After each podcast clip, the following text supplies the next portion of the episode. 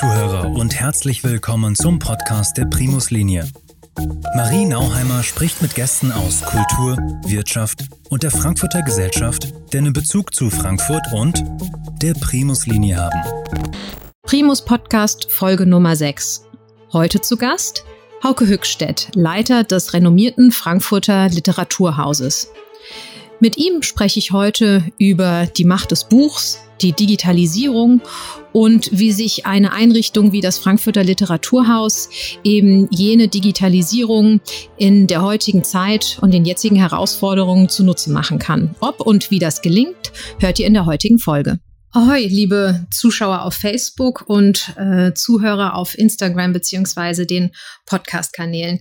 Ich freue mich besonders auf die heutige Folge unseres Primus Podcasts. Zu Gast und neben mir sitzt heute äh, ein, ja, eine Unikat in Frankfurt äh, in dem, was er tut, nämlich der Leiter des Literaturhauses hier in Frankfurt, Hauke Hückstedt. Und äh, ihn darf ich jetzt sehr herzlich willkommen heißen. Es freut mich sehr, dass Sie heute da sind. Danke für die Einladung sehr gerne. Ähm, und am besten, wir fangen vielleicht mal ein bisschen damit an. Ähm, also ich habe gerade gesagt, ganz kurz, was Sie machen, aber wie sind Sie denn nach Frankfurt gekommen und so ein bisschen was zu Ihrem äh, Background, was Sie eben hierher gebracht ja, die, hat. Also ich bin natürlich, ich bin gekommen, um, um das Literaturhaus zu leiten. Das gibt nicht viele Literaturhäuser in Deutschland von der Größe und von der Bedeutung. Insofern ist es, ähm, war das eine besondere Sache, ist es immer noch für mich, äh, das machen zu dürfen. Ich kam aus Göttingen. Und eine der ersten Sachen, äh, die mir auch gleich einfällt, wenn ich hier mit ihm auf dem Schiff sitze, ist, dass ich zunächst mal die Idee hatte, Frankfurt, ich will am Wasser wohnen. Das war, das hat sich dann zerschlagen aufgrund der, der Mietpreislage. Also das hat sich so schnell jedenfalls nicht ergeben. Ähm, und aber sehr bald, und ich bin ja irgendwie auch ein Wassermensch, war ich dann hier. Also es war irgendwie auch so große Regie. Wir haben nicht nur kam diese große Aufgabe mit den hohen Erwartungen an mich und so weiter. Zeitgleich kam auch unser erstes Kind zur Welt. Also wirklich fünf Tage vor der ersten großen Pressekonferenz. Und wenig später, nachdem die ersten Sachen so gewuppt waren, die ersten Wochen eigentlich, weiß ich noch, war ich hier im Herbst, an dem Herbstnachmittag auf einem Schiff mit, mit meinem Kind in, in hier irgendwie vorne im, wie, wie heißt das? Babytrage da. Und sie haben wir eine Schifffahrt gemacht und so. Das hat sich mir sehr eingeprägt. Damals war Frankfurt eben noch relativ fremd, war alles noch neu, aber wir haben es dann gleich vom Wasser aus gesehen und und eine andere Sache, die auch, es gab dann so Interviews und so gleich am Anfang und da wurde ich dann auch gefragt, ah, ist ja interessant, Sie haben ja mal Leistungssport gemacht, Sie sind ja Ruderer und so. Dann bekam ich das, lief dann auf HR. Und dann sehr freundliche Menschen haben mich sofort angerufen, ich sollte doch in ihren Ruderclub kommen und nicht in den anderen Ruderclub und so. Habe ich bis heute nicht gemacht, weil ich die Zeit dafür nicht gefunden habe.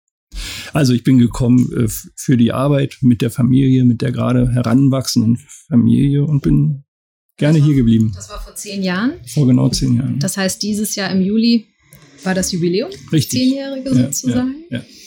Und ähm, Sie haben ja äh, studiert, Germanistik und äh, Geschichte, haben dafür aber eine Lehre gemacht zum Tischler, richtig? Ja, das war. Und, ab, und wie, wie, wie kommt man denn dann zu, zu diesem Schritt, das zu studieren und zu der Literatur? Also wenn man sowas Handwerkliches hört, dann würde man wahrscheinlich eher an vielleicht ein Architekturstudium oder sowas denken. Wussten Sie schon immer, nein, in dem, im Buch, in der Literatur liegt meine Leidenschaft? Oder wie, wie war das? Nee, ich bin so nicht. Ähm schwer zu sagen. Im, Im, Rückblick wirkt immer alles irgendwie logisch, aber da, das war überhaupt nichts geplantes. Ich bin groß geworden in einer Künstlerfamilie, äh, bin, habe das aufgesaugt Malerei, Musik, auch Literatur, Bücher, in der DDR groß geworden.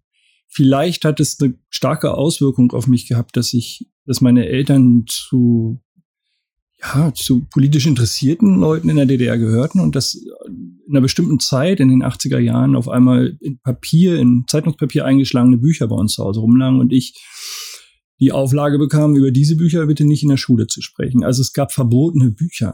Bücher hatten Macht offenbar, genauso mit Musik. Biermann wurde gehört und sowas. Also das hatte Bedeutung. Literatur, Bücher, Kunst konnte gefährlich sein. Der Staat fürchtete sich davor. Das habe ich, glaube ich, tief eingesogen. Aber mein, wir waren damals, wie wahrscheinlich alle, meine Eltern waren jetzt nicht so, wie heute vielleicht viele Eltern sind so, müssen das Kind fördern und machen. Es war da, ich habe das so gemacht, aber es gab jetzt nicht das Ziel. Und äh, aber Literatur spielte immer eine Rolle.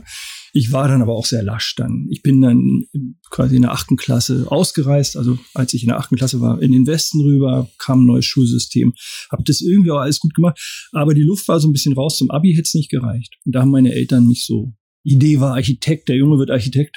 Da und, ja gar nicht so weit weg. Davon. Ja, und aber erstmal was richtiges lernen so. Und dann bin ich da, hab in die Tischerlehre und hab, das war richtig klassisch. Keine, keine Herrenjahre. Das waren Lehrjahre.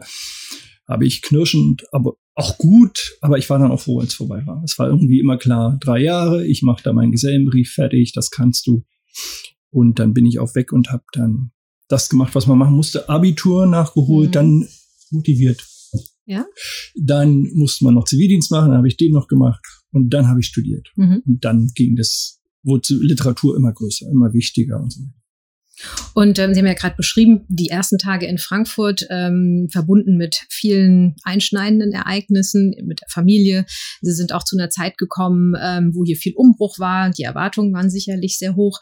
Wenn Sie jetzt mal so auf die letzten zehn Jahre zurückblicken, ähm, wie haben Sie die so erlebt? Haben Sie das geschafft, was Sie sich vorgenommen haben? Wie hat Frankfurt Sie aufgenommen? Man hört ja immer, also ich als gebürtige Frankfurterin kann das nicht so sagen, aber man sagt immer so, dass das Bürgertum ist ja eigentlich hoffentlich sehr offen und nimmt neue Gesichter gerne auf, aber manchmal können sie auch sehr kritisch sein, wenn ihnen was nicht so passt. Wie, wie haben Sie das so, so empfunden? Die Zeit? Ähm, also in bester Weise. Also ist, ähm, ich bin auch froh, dass die ersten vier, fünf Jahre sind damit sicherlich verstrichen, dass ich äh, unheimlich viel auf Empfängen war, auf Einladungen da war. Also eben, das hat sich gestreckt, dieses Vertrautmachen mit der Stadt. Äh, aber es war immer sehr zuvorkommt, sehr interessiert. Man darf sich da ja auch keinen, muss man sich nichts, also ich meine, ich bin da sehr bescheiden. Ich weiß, dass es an diesem Haus liegt. Ne? Also es interessiert sich jetzt nicht unbedingt jemand für Hauke Höchstadt, aber Hauke Höchstadt, Komma Literaturhaus ist, ist eben interessant und dafür bin ich auch hergekommen. Und ähm, das war immer einnehmend. Wenngleich, wenn man als damals war ich 40, wenn man jung in so eine Stadt kommt und quasi gleich Dortmund trainiert, also und nicht erst Kräuter Fürth oder so, so, ne? dann gucken schon auch viele und viele sagen es natürlich nicht direkt und schieben ihren Ellbogen irgendwie durch irgendeine Hecke mal so und gucken mal, was geht. Aber wie er da reagiert vielleicht auch. Ja, kleiner genau, Test. aber da bin ich äh, sehr solide. das, das, hat mich, äh, will ich sagen, nie beeindruckt. Aber das ist, ähm, das gehört irgendwie dazu und, und ich, wir fühlen uns hier sehr wohl inzwischen. Das war nicht immer so. Wir waren, wir haben uns, meine Frau und ich, wir haben uns in Göttingen kennengelernt. Da ist das Kind auch noch geboren, mhm. das erste. Wir, wir, wir hingen an Göttingen, aber das, ähm, wir mögen die Stadt immer noch, aber wir wollen, wollten nie zurück. Das war, wir sind hier sehr, sehr gerne. Das ist schön. Und ist Frankfurt ja tatsächlich in dieser Welt ähm, des Buches oder der Literatur tatsächlich ähm, eine sehr wichtige. Stadt, ähm, was ich übrigens ganz toll finde. Und manchmal ist es nicht äh, genug vielleicht auch gehört oder beachtet so in der Masse der Gesellschaft, weil es ist immer gleich die Bankenstadt und Wirtschaftsmetropole und diese ganzen Themen. Aber wir haben ja ähm, eben nicht nur das Literaturhaus als Einrichtung und Sie sagen zu Recht ein sehr renommiertes Haus in der ähm, deutschsprachigen ja. Welt. Ähm, wir haben auch ähm, eigentlich die Buchmesse. Und sie wäre heute eröffnet worden oder wird heute tatsächlich ja, eröffnet, aber eröffnet. in einem etwas anderen Format, ein hybrides äh, ja. Format, wenn man ja, das so. Ähm, ähm, wie, wie empfinden Sie das? Weil eigentlich ist ja so eine Messe hat immer äh, Sogkraft, hat oder oder oder oder sendet Signale nach außen, ähm, bringt so ein Thema wie Literatur und Buch sehr groß an die, mhm. an die Massen, mhm. sage ich mal, was ja auch wichtig ist. Es darf ja, es wird ja oft so ein bisschen als was Elitäres und die Literatur oder so em, empfunden und vielleicht wahrgenommen, was ja gar nicht so sein soll. Aber wie ist das jetzt dieses Jahr mit dieser etwas anderen Messe? Ist es vielleicht sogar eine Chance, weil es jetzt diese vielen kostenlosen digitalen Formate ähm, gibt? Wie, wie, wie sehen Sie das jetzt so in der, in der aktuellen Situation? Also wir haben ja alle, alle Bereiche und, und, und Sie mit der Reederei garantiert ja auch. Alle mussten ja unheimlich gucken und auf einmal eine Flexibilität an den Tag legen, die wir, die wir gar nicht mehr gewohnt waren in diesem Maße. So viele mhm. Einschränkungen und so. Ich finde, dass es in Deutschland äh, sehr, sehr, sehr gut gelungen ist bislang und dass wir viel stolzer sein könnten darauf, wie gut wir damit umgehen und wie gut es im Großen und Ganzen alles läuft. Ähm, diese Buchmesse äh, wird schon das Ganze sehr verändern. Das wird auch in anderen Bereichen so sein. Ich um es positiv zu sehen, glaube ich, könnte man sagen, dass wir an ein Ende gekommen sind mit unserem höher, schneller, weiter, größer. Denn das war ja immer unsere Argumentationslinie im Kulturbereich und ich glaube auch in vielen anderen Bereichen Wachstum. Mhm. Noch mehr Besucher, noch ein Rekord und so. Das, und äh, das ist richtig, wenn man in Kürze darstellen will, wie erfolgreich ein Haus ist. Dann sagt man eben Besucherzuwachs seit zehn Jahren. Das stimmt auch alles, aber es ist eben nicht alles. Es geht ja auch um Qualität und so. Und wenn man es jetzt, also meine positive Deutung ist, dass wir jetzt alle mal zurück sind, mal ein paar Gänge zurückgeschraubt haben und gucken, es kann nicht nur darum gehen, mehr Auslastung, ne? also auch für sich mehr Fahrten, mehr Besucher auf dem Schiff, sondern jetzt haben wir zwar gerade nur 50 Leute im Literaturhaus im Saal, sonst 200, aber die Qualität der Veranstaltung hat überhaupt nicht gelitten. Man sitzt sehr gut. Man sieht sehr gut von allen Plätzen. Na, es ist sehr viel Luft. Es ist fast nur exklusiver jetzt natürlich exklusiver. in diesem, in diesem kleinen Rahmen. Das ist klar. ist gar nicht so. Ich dachte erst, das funktioniert nicht, aber es geht schon. Ich will das nicht. Ich bin froh, wenn es vorbei ist. Aber es ist einfach nicht nur äh, ein Makel jetzt, dass wir durch, durch diese Phase gehen. Und ich würde mir wünschen, dass wir in vielen Bereichen, es wird sicherlich nie wieder so viel geflogen wie 2019. Also ich glaube, ja. das wird, mhm. ja, und ähm, das ist, äh, und das kommt uns ja allen zugute. Also wenn etwas weniger oder vernünftiger geflogen wird und so weiter, wir werden schnell wieder auf ein Normalmaß kommen und es wird nie wieder, glaube ich, so eine gut besuchte Messe geben wie 2019. Aber Buchmesse. Gut besucht physisch, aber physisch. vielleicht hat man ja eben durch dieses äh, Digitale, da erreichen sie auf einmal Menschen in der ganzen Welt theoretisch oder die sich sonst genau. ein Flugticket oder ein das, Hotel hier in Frankfurt gar nicht leisten das können. Das Potenzial Zeit, ist dafür ne? da. Ich glaube nur, dass es, das wissen wir eigentlich auch alle, dass Menschen suchen, wir sind eben soziale Wesen, die suchen den Austausch, wenn man will, das Gedränge im Kopf wie, wie auch an der Haut quasi.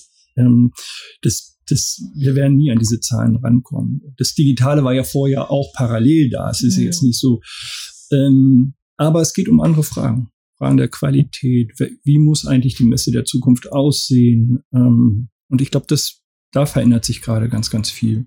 In, ich glaube, in allen Bereichen, wahrscheinlich auch bei Ihnen, oder? Ähm, ja, es muss natürlich. Also es war natürlich auch bei uns anders. Sie haben gewisse Auflagen zu erfüllen ähm, wie Sie gesagt haben, durch eben Abstandsregeln etc. hat man deutlich weniger Gäste oder bei uns Passagiere an Bord, klar. Und damit äh, muss man wirtschaftlich unterm Strich auch erstmal klar kommen, natürlich. Ähm, die, aber natürlich die Qualität am Gast oder für den Kunden ist ähm, man hat vielleicht den Ticken Moment mehr Zeit. Also in unserem Fall jetzt die, die, die, die Schiffe sind äh, noch genauso schön erlebbar, finde ich. Da finde ich, tun jetzt, ob das jetzt 50 oder 100 sind, ähm, jeder hat immer einen Sitzplatz und auch einen schönen mhm. Blick nach außen. Ist vielleicht eher so der gastronomische Teil, der jetzt äh, etwas mehr und ruhiger genossen mhm. werden kann, natürlich. Mhm. Ähm, und es ist bei uns so, dass man natürlich durch diese fehlenden Formate wie äh, de, also der Großveranstaltung, ja. rein in Flammen, äh, die Feuerwerke hier in Frankfurt und solche Dinge, äh, das sind natürlich schon, also wir sind ja noch mal in einem Bereich, den können sie eigentlich nur analog erleben. Also entweder sie fahren Schiff, ja, aber ja, das, das zu streamen oder nein, irgendwie nein, hybrid zu machen, geht eben nein, nicht. Und es ist ein, es ist einfach ein Unterhaltungsfaktor, Punkt. Ja. Und den, ähm, diesen, diese Erholung, das war schön im Sommer zu sehen, dass eben die Menschen, die hier geblieben sind, die nicht gereist sind, die das jetzt, die haben das wahrgenommen. Also es war ein bisschen back to the roots, wie meine Großeltern eigentlich Schifffahrt gemacht haben, wirklich Tagesausflüge zu Lorelei, nach Rüdesheim, Heidelberg, äh, mein aufwärts seligen Stadt Aschaffenburg Hamburg äh, in den letzten zehn Jahren enorm rückläufig, die Zahlen. Jetzt, ähm, ich muss es an Zahlen festmachen, jetzt ja. durchaus äh, steigend. Also wirklich, dass die, dass, dass die Menschen sagen, ich habe jetzt die Zeit äh, und fahre eben, das sind mhm. ja dann immer so zehn, zwölf Stunden, die man unterwegs ist. Ich suche mir bewusst so einen Ausflug, der entschleunigend ist. Und das ist ja im Endeffekt eine Schifffahrt. Ne? haben, ich glaube, ja, das ist, das wie lange fährt man zur Lorelei von hier? Äh, das sind, also nach Rüdesheim sind fünf Stunden und die Lorelei, also der Felsen kommt ja dann erst tatsächlich dahinter, dieser berühmte äh, Bogen bei St. Goarshausen, das ist dann vielleicht nochmal so eine Dreiviertelstunde, Stunde extra. Das ist nur One Way. Ne? One also way. dann muss man ja immer noch zurückkommen, cool. natürlich. Also das ist schon ne? ganzer, ganzer langer, Der Tag, langer genau, der Tag ist dann man tatsächlich. Man ist sehr lange auf dem Schiff. Man ist sehr lange auf dem Schiff. Und, Toll, dass die Leute das machen. Haben Sie was gemerkt davon, dass ähm, in diesem Jahr so viele, so viel mehr Menschen Urlaub in Deutschland machen?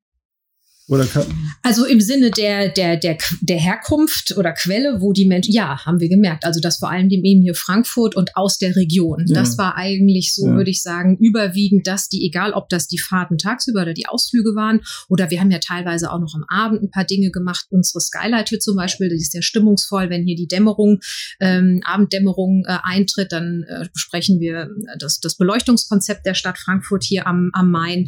Die war äh, also enorm beliebt mit ja. äh, wirklich auch vielen ausverkauften ähm, ja, ja. Äh, Abenden oder wir haben noch extra ein Schiff dann dazu eingeteilt. Und das sind Fahrten, die nehmen wirklich Menschen hier vor Ort oder aus der Region am meisten wahr.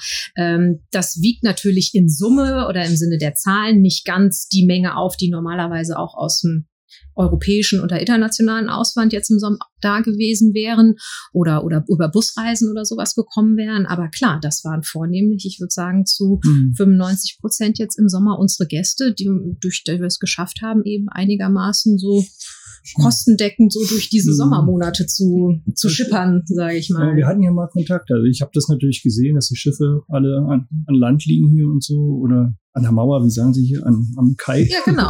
genau. und nicht fahren und so. Das habe ich natürlich an Sie gedacht. Wie weit, im Norden ist mir klar. Wenn wir jetzt in den Rhein runterfahren, kommen wir irgendwann in die Nordsee, richtig? Äh, genau, ja, ja, im weitesten Kann man eigentlich im Süden jetzt?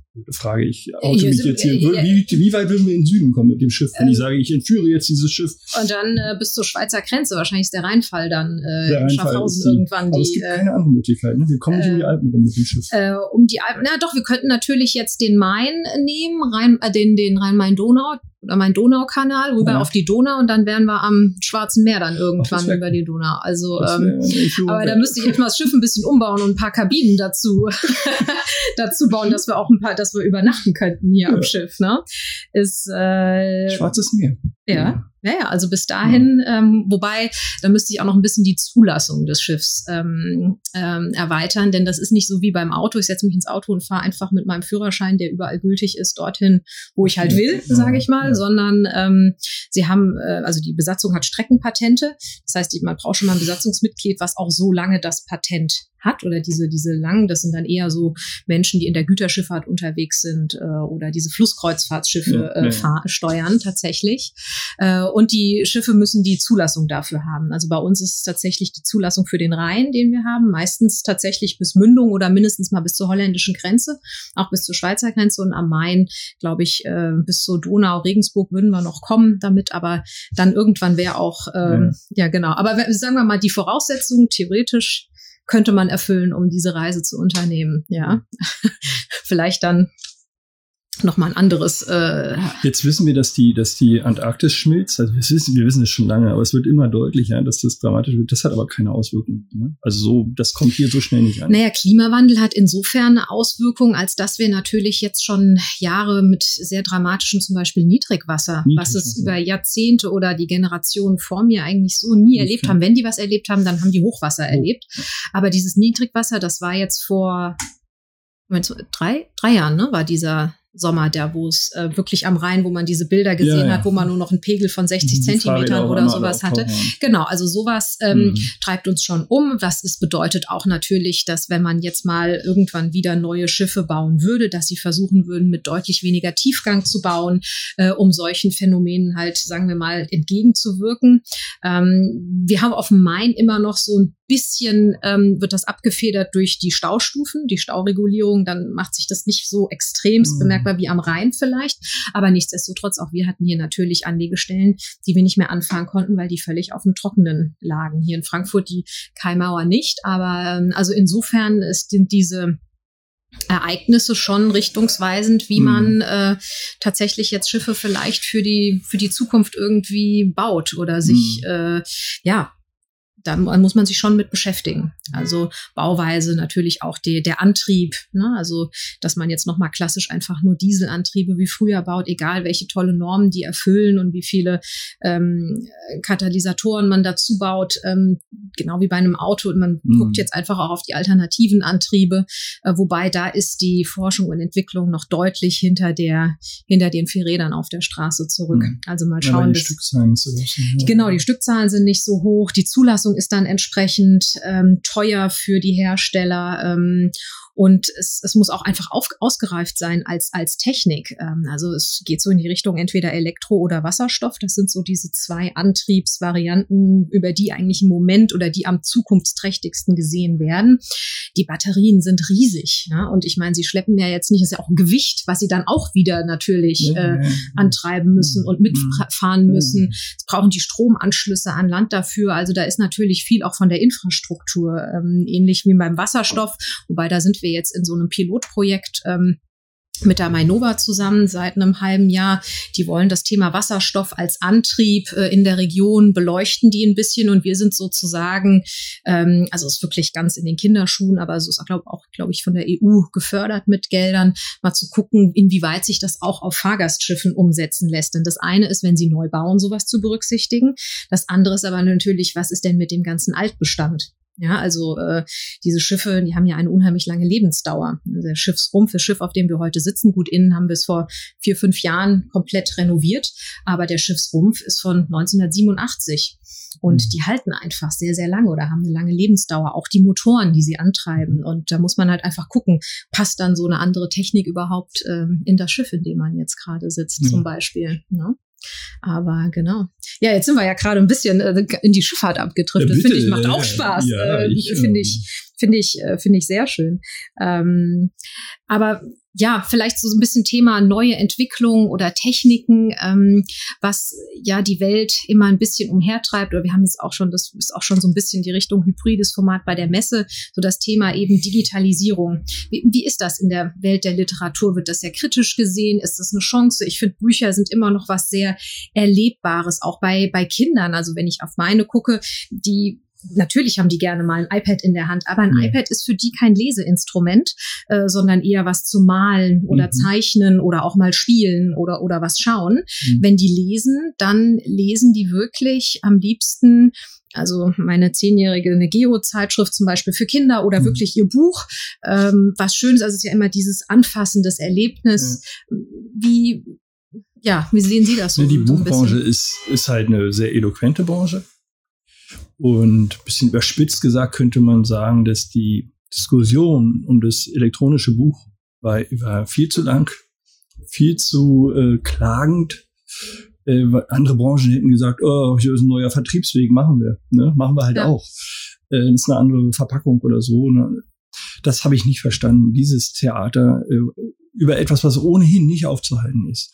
Und das, wir wissen jetzt alle, das E-Book hat das Buch überhaupt nicht verdrängt, hat im Gegenteil die Buchkunst auch wieder ein bisschen äh, zur, wie sagt man, zu, zu, also zu Bedeutung gebracht eigentlich, dass wir ein bisschen wieder mehr darauf achten in der Branche, wie sind Bücher gemacht. Ach so, dass man die Gestaltung des physischen ja, Buchs einfach wirklich genau. so attraktiv macht, dass man sagt, ich möchte das ins wenn Regal etwas, stellen. Wenn etwas so ein bisschen, ich habe jetzt die Zahlen nicht, aber das Taschenbuch mhm. ist jetzt nicht auf dem Vormarsch mehr. Mhm. Ne? Das ist eher Leute, die Taschenbücher gekauft haben, kaufen jetzt schon auch eher mal ein E-Book. Mhm. Aber das gute gebundene Buch, ganz, ganz von Coffee Table Büchern und so, diese, das gibt's nach wie vor. Buchkunst spielt eine größere Rolle. Äh, das Buch ist total widerstandsfähig, äh, eins der widerstandsfähigsten Produkte, glaube ich, überhaupt, die wir kennen. Da muss man sich keine Sorgen machen ist jetzt viel im Wandel, aber es sind auch Dinge, die eigentlich klar waren, die für die es vorher keine Notwendigkeit gab.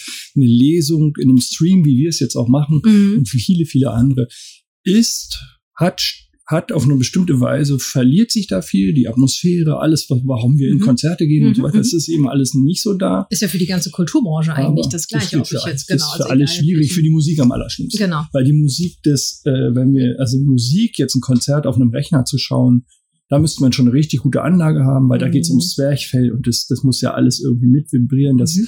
das ist ja so, rührt uns ja so, wenn wir ins Konzert gehen und dann kommt die Oboe und, und die Pauke. Genau. Das, das fällt weg. Bei der Literatur sind die, die Verluste da nicht so stark. Wir schneiden total viel. Also wir haben vier Kameras. Das, das entspricht unseren Sehgewohnheiten. Also es gibt relativ viele Schnitte und, und das ist sehr angenehm zu schauen, finden wir so und haben wir jetzt auch so das Feedback das wird aber die Lesung jetzt auch nicht verdrängen oder so. Die Frage ist, wie gut machen wir es jetzt und wird, wenn die Pandemie vorbei ist, wird es eine Notwendigkeit geben, dass wir es weitermachen. Also wird es so viele Fans gefunden haben, dass wir sagen, dass wir wollen das gerne weiterhin. Ich will auch aus München weiterhin ins Literatur aus Frankfurt gehen können, aus Aschaffenburg oder also, also nicht nur physisch, sondern wenn ich einfach irgendwie also wenn ich das mal so ganz salopp ja. sagen darf, ich bin manchmal auch gerne einfach nur in der Jogginghose oder mit Pantoffeln genau. auf dem Sofa nee, und einem, einem Tee in der Hand genau. und dann habe ich halt den Laptop genau. auf dem Knie und äh, sitze nicht in, also ich verstehe das vollkommen von der Atmosphäre her, aber so würde ich mir sagen,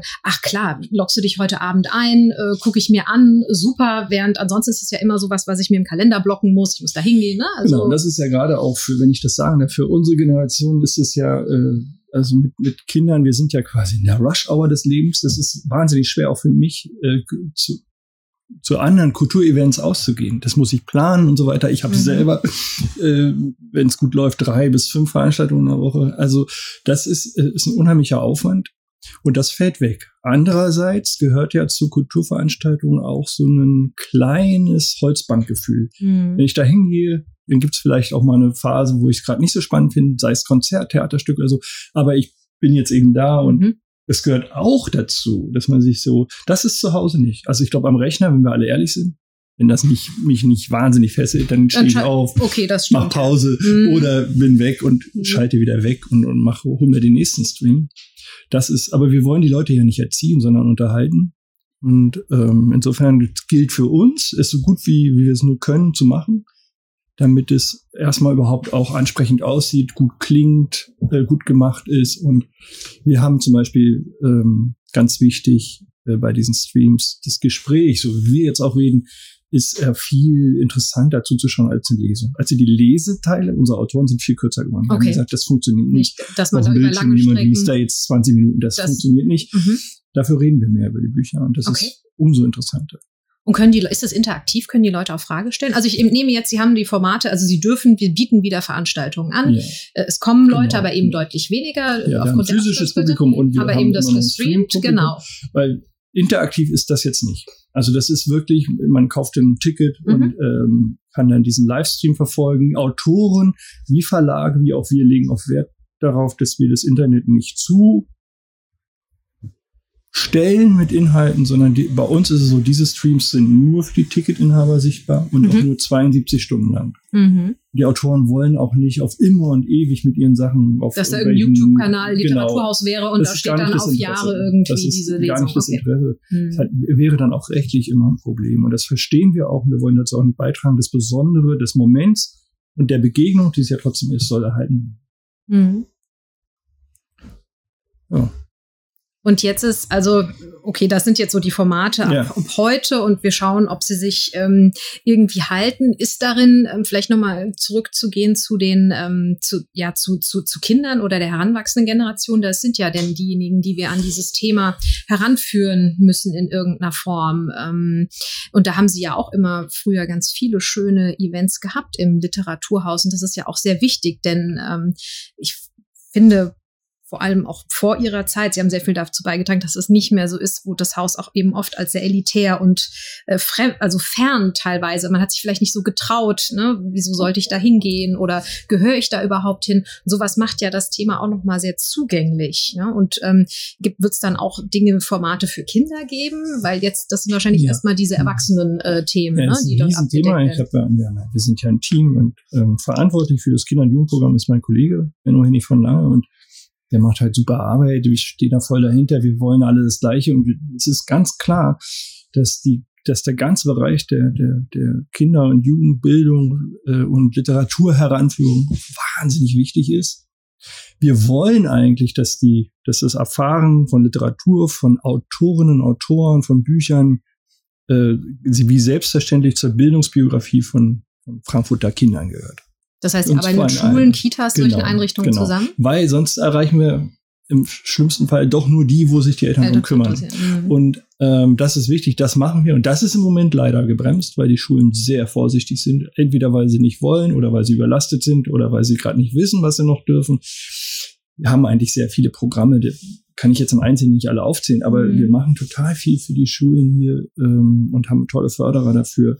Wir philosophieren mit Kindern, wir machen, haben so eine Veranstaltung, die heißt Wörter mehr, da können die malen, Comics zeichnen, übersetzen lernen die Schüler. Also, aber alles unheimlich. Ich hätte mir gewünscht, ich hätte das gehabt.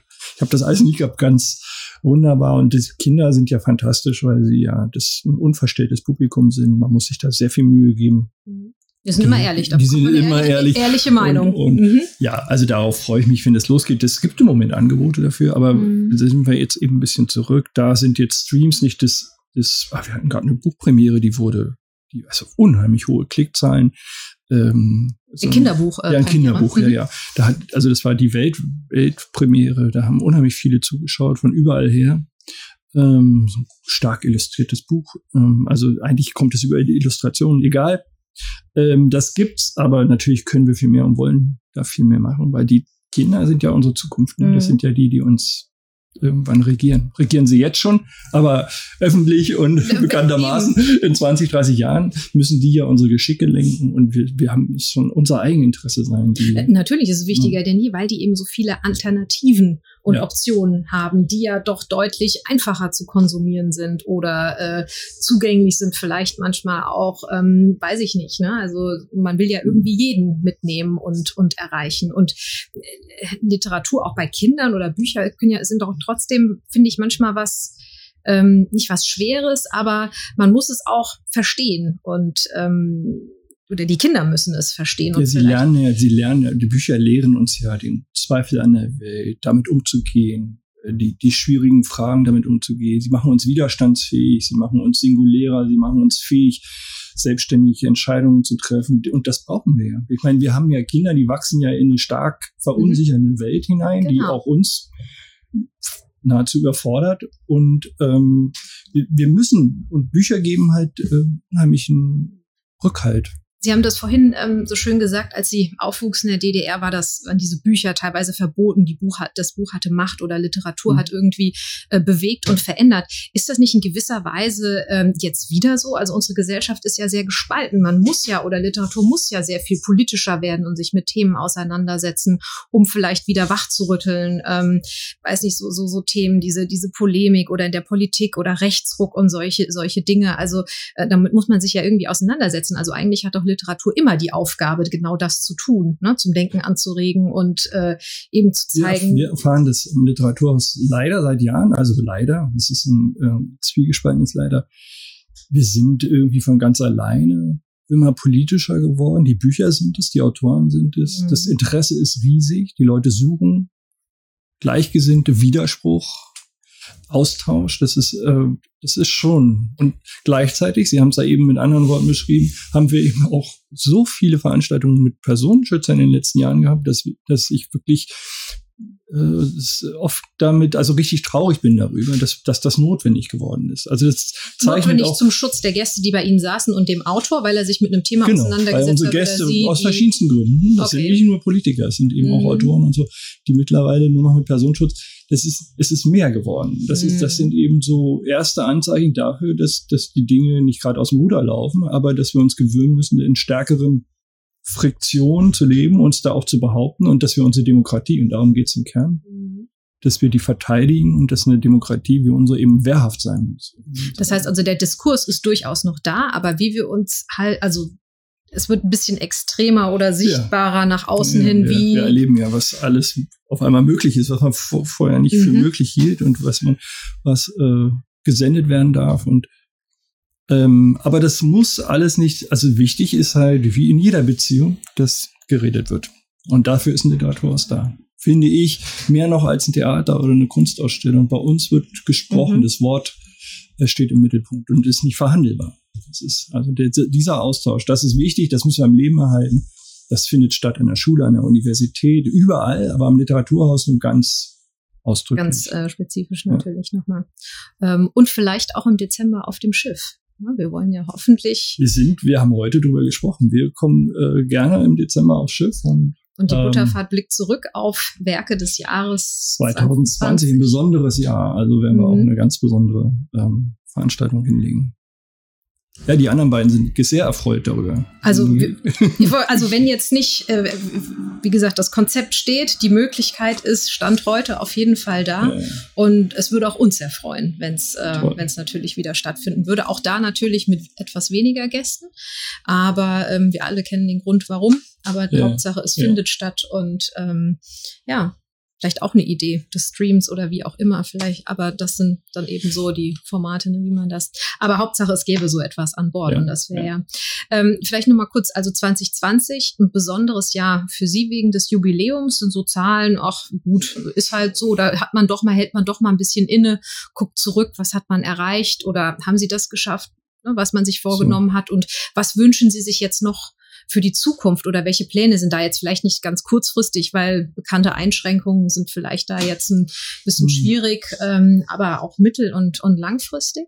Ach, naja, also das Haus ist ja wirklich unbescheiden gesagt eine große Erfolgsgeschichte die letzten Jahre. Das ist, ich habe da, ich bin, konnte gar nicht. Also wir haben sehr viel eingelöst über dies hinaus, glaube ich. Äh, es ist einfach ein ein Haus, von dem ich sehr überzeugt bin, meine Mitarbeiterinnen auch. Wir leben das, wir machen das. Aber wir sind nie fertig damit. Es ist der Punkt, wird wohl nie kommen, dass ich sage, jetzt ist alles so, besser geht's nicht. Das wird nicht passieren.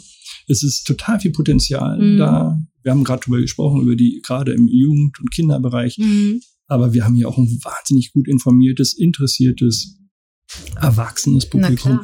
Äh, äh, da ist noch so viel mehr möglich, also glaube ich. Wer und, bestimmt denn dieses Programm so? Sind das, ist das wie in einem Museum mit den Kuratoren, dass man gewisse Leute hat mit gewissen ähm, äh, Spezialitäten, die dann, also klar, natürlich ja, ja. als, als Kopf des Ganzen ja, müssen. Und mein das, Kollege und ich machen das, äh, also inhaltlich. Aber Sie, Sie geben wirklich die Inputs vor, oder haben Sie auch gewisse Mitarbeiter aus einem gewissen Genre, wo Sie sagen, nee. okay, da kommt jetzt irgendwie. Ja, wir sind ein ähm, Haus, die, die, wir arbeiten so. Ich bin, wenn einer eine Idee hat, dann will die umsetzen, dann stehe ich, glaube ich, nie im Weg und finde das mhm. immer gut. Und ähm, wie viele mit Gedichten und, oder Lyrik nichts anfangen können, bin ich kein Krimileser und habe mich nie, muss ich sagen, für den Krimi so stark gemacht, obwohl ich weiß, dass es starke Autoren gibt. Das machen jetzt zum Beispiel Kolleginnen von mir, mhm. die kuratieren ein Krimi-Programm und ich finde es super mhm. äh, und lerne was dabei. Und äh, so, so läuft es. Aber ich bin dankenswerterweise auch für das Programm vor allem verantwortlich. Ich bin natürlich auch dafür verantwortlich, dass die, dass das Große und Ganze stimmt und ähm, habe ja mit Maike Zeiler auch eine tolle Kollegin an meiner Seite, die mit mir das Haus leitet und die Finanzen äh, verantwortet. Das ist ja sicher auch immer ein Spagat. Ne? Also ja, einmal ist, eben das Management das ist, im Sinne des Finanziellen, ja, ja, aber natürlich aber auch das sind, Inhaltliche. Ne? Eine, was das angeht, eine sehr gute Ehe. Ja, wunderbar. das, das klappt seit zehn Jahren sehr gut.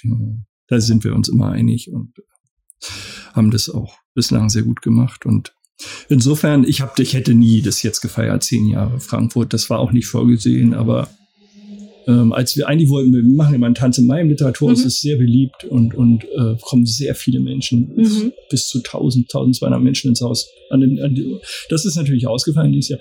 Ich habe mir zu meinem Zehnjährigen ganz klar heimlich geschenkt, dass ich da länger als sonst nicht nur eine Stunde, sondern zwei Stunden auflegen darf. Das war mein kleines Geschenk, das ich mir selber gemacht habe weil das macht schon Spaß. Auflegen macht einfach Spaß. So, wir, wir dilettieren da alle, wir mhm. können das alle nicht richtig, wir legen immer mit Autoren auf oder mit mhm. Leuten aus Verlagswesen. Okay. Das Aber war mein Geschenk an mich. Das Genre, welche, Muse welche Richtung äh, ja, kommt dann? Da, da gibt's die, nur, da werden keine Gefangenen gemacht. Ah, Hauptsache es wird getanzt. Okay, okay. Also jeder darf, wie er Nein, alles, alles Mögliche. Das ja, ist wahnsinnig schöne Stimmung. Da mhm. müssen Sie mal kommen. Also das ist äh, diese Tanz, das ja. gehört ja auch zur Literatur, das Feiern und so. Mhm. Das war mir immer wichtig. Das haben wir von Anfang an gemacht. Mhm normalerweise jetzt auch zur Buchmesse hätte es zwei große Partys gegeben bei uns. Jetzt, Jetzt eben leider nicht. Aber was es auch noch so gibt, eben anlässlich der Buchmesse oder in dieser Jahreszeit, ist ja auch ähm, Verleihung von Preisen oder Würdigung von gewissen Autoren. Ähm, jetzt waren Sie ja auch schon ab und an mal in der ein oder anderen renommierten Jury, sind es auch noch. Ähm, und mich hat immer interessiert, also nicht nur, wie kommt man da überhaupt rein und wie setzt sich das zusammen? Wahrscheinlich wird man da äh, gefragt, aber wie ist so ein Prozess, ähm, dass man, äh, dass man da einen Autor oder eine Autorin ähm, her sich herauskristallisiert? Kristallisiert, warum man diesen Preis ausgerechnet an die Person verleihen sollte. Denn in gewisser Weise, vor allen Dingen bei diesen bekannten äh, Preisen, ähm, da, da beeinflusst man ja durchaus die Karriere oder den Werdegang vielleicht auch von einem, von einem Menschen. Also es hat ja auch eine gewisse Macht, sage ich mal, so die man, mhm. die man da ausübt, ne, mit solchen ja. äh, Preisverleihungen. Ja, Preise sind wichtig. Das ist in, in Deutschland gibt es da natürlich sehr ausgetüftetes ähm, großes Netz an Fördermöglichkeiten für Künstler, also für Autorinnen und Autoren. Äh, ab und zu sitzt man in einer einen oder anderen Jury. Im Moment oder seit jetzt paar Jahren bin ich äh, Kurator für den Bereich Literatur bei der Ponto Stiftung. Mhm. Ähm, das ist eine Arbeit, die mir sehr wichtig ist, weil mit dem Ponto Preis für Literatur werden junge Autoren, Debütantinnen ausgezeichnet. Und ähm, ja, ich glaube, dass wer, wer, wer qualitätsvoll schreibt, in Deutschland kaum vollends übersehen werden kann. Das pass kann kaum noch passieren. Es gibt so viele Möglichkeiten, einen Verlag zu finden, wenn, wenn, wenn es qualitätsvoll ist. Es gibt Agenten, es gibt Verlage, die suchen.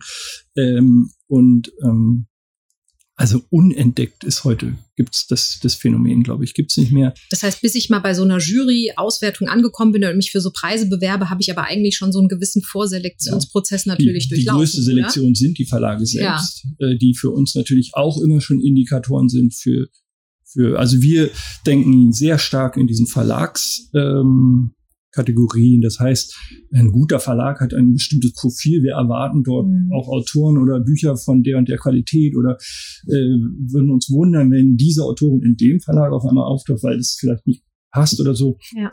Ähm, das ist schon mal ein großes Kriterium. Ne? Natürlich sind Preise, gute Besprechungen in der Zeitung oder ein einnehmendes Wesen, das ist auch nicht ganz unwichtig für uns Veranstalter. Mhm. Ist jemand gerne auf der Bühne. Also es sind sehr viele Faktoren, die zu Programmen führen. Es sind es ist auch relativ komplex, wie, wie, wie es zu Preisvergaben kommt. Aber die Jurys sind in Deutschland sehr gut aufgestellt. Es sind ja immer drei, fünf, sieben Leute, die entscheiden. Und mhm. ähm, gestern. Ist das oft sehr kontrovers diskutiert eigentlich? Immer, natürlich. Gut. Jeder Jura will ja seine Leute durchbringen Aha. oder so. Das ist ja. Seine das, Leute heißt ein persönlicher Favorit na, im Sinne. Ja, das geht natürlich, das ist immer so, ist natürlich ein zu höchst subjektives Geschäft die Kritikerin, der Kritiker oder wer auch immer dieses Jurymitglied ist, äh, möchte natürlich die Literatur, die, die ihm wichtig ist und hat dafür Argumente. Aber es gehört eben auch dazu, als Veranstalter zumindest ein, großes Herz zu haben oder ein weites Herz. Mhm. Und sich, ich, ich glaube, beanspruche das für mich. Ich kann mich für sehr viele verschiedene Sachen auch ähm, interessieren. Das müssen nicht, das muss nicht immer meine Leib- und Magenliteratur sein, sondern ähm, ich, ich glaube, ich verstehe, wenn was gut gemacht ist und, und, und, und begeistere mich dann auch dafür. Ja, ähnlich übrigens, ich habe mich da ein bisschen wiedergefunden bei dem Thema Programmzusammenstellung oder bei mir sind es ja dann Fahrten. Es gibt durchaus Fahrten oder Formate auch bei uns, die ich persönlich vielleicht gar nicht so als Privatperson ja, ja. wahrnehmen würde, aber wo man einfach erkennen kann oder andere hatten die Idee und da muss man einfach sagen, ja, da gibt's auch einen Markt und ein genau. Interesse für und dann muss man da auch einfach offen für sein und das eben auch mal probieren. Das ist ja dann im Endeffekt der Erfolg, weil wenn ich nur auf die Palette setzen würde, die mich persönlich irgendwie interessieren würde, dann würde ich damit ähm, also auch das, nicht so, so ja, der Beruf des Dienstleisters, der Dienstleisterin ist unterschätzen. Das ist äh, mal ein wichtiger, ist ein wichtiger Punkt auch. Das spielt schon auch eine Rolle bei dem Ganzen. Und äh, was, was wird gebraucht, was ist wichtig und so. Genau wie, wie erkennt man eben so die, die Trends der Zeit. Aber eine Fahrt auf jeden Fall, die ich mich sehr freue, wenn sie dann kommt, ist auf jeden Fall unsere gemeinsame im Dezember. Und ähm, eigentlich, ähm, ja, sind wir schon am Ende unserer Zeit. Ich äh, ja, runde sozusagen damit ab, äh, mit dem Hinweis, dass sie denn hoffentlich stattfinden würde am ersten und vielleicht sogar am zweiten, je nachdem, wie es angenommen genau, Sie wird. Sie kaufen dann, jetzt äh, einfach Karten für den ersten Dezember und wenn die genau. alle weg sind, dann machen, dann machen wir, das, das alles klar für den, für den zweiten, für den Dezember. Dezember genau. wenn Sie dann noch mehr Karten wollen, dann reden wir, über 2021. 20, genau, wieder. Und genau, wir platzieren das immer schön am Anfang Dezember, dass es auch noch vielleicht für ein Weihnachtsgeschenk die Tipps ähm, reichen können. Und äh, in diesem Sinne sage ich ein ganz herzliches Dankeschön für die Offenheit, für die tollen Einblicke, für dieses spannende Gespräch bereichert mich immer wieder, mit Menschen hier zu sitzen, die was ganz anderes machen als ich im Alltäglichen. Das ist einfach spannend und schön. Und äh, ich drücke die Daumen mit all den Formaten jetzt und auch für die Kinder- und Jugendlichenprojekte natürlich und ähm, verabschiede mich auch von den Zuhörern und Zuschauern. Ähm, bis zum nächsten Podcast und ähm, genau beide Programme, ob des Literaturhauses oder unseres, natürlich auf den jeweiligen Web Webseiten zu finden oder dann auch in den äh, Shownotes bei uns auf der auf der Facebook-Seite und auf Instagram. Und in Nachbarschaft, ne? Drei natürlich, äh, natürlich, sie sind direkt am Wasser, unser Nachbar. Genauso ist es, am Main hier in Frankfurt. Gut, vielen Dank. Dank. Vielen Dank für die Einladung. Dankeschön.